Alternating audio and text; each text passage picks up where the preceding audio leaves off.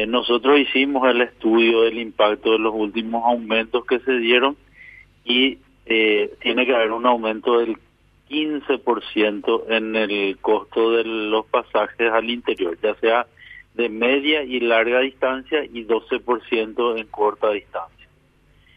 Eh, como el, el, porcentaje es muy alto, o sea, eh, iba a ser un golpe muy... Eh, muy fuerte. Muy, muy fuerte para el usuario. Entonces dialogamos con el gremio para hacerlo en tres etapas, en forma escalonada y no de una sola vez. Entonces ya tuvimos el mes pasado el primer decreto con un aumento del 5%, probablemente a finales de mes o comienzos de octubre vamos a tener otro aumento del 5% y finales de noviembre, comienzo de diciembre se eh, llegarían a los 15% con otro aumento del 5%. Qué bárbaro. Eh, ¿Y por qué motivos el aumento? ¿Cuáles, cuáles son las razones? ¿El, combustible? ¿Qué, ¿Qué, hay detrás de todos los aumentos?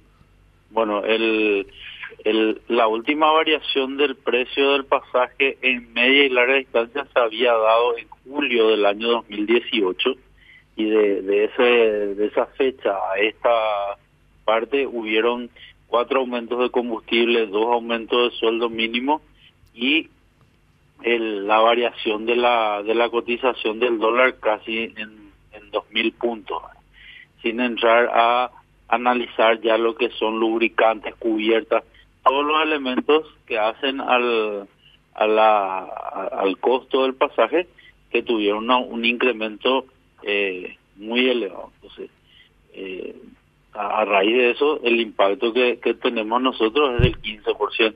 Claro. ¿Dónde uno puede ver eh, los nuevos precios de pasaje a la ciudad del interior? ¿Hay alguna página donde uno pueda entrar? Está en el decreto, está en el decreto presidencial y en la página de la INATRA nosotros tenemos publicado el decreto. ¿Y desde cuándo rige el nuevo precio? No, eso ya está vigente desde el mes pasado. Desde el mes pasado. El decreto no, no tengo así en mente la fecha exacta porque estuve yo con el tema de los camioneros, pero creo que eh, a partir del 20, 19, 20 más o menos la fecha del decreto y a partir de ahí ya entró en vigencia los nuevos precios.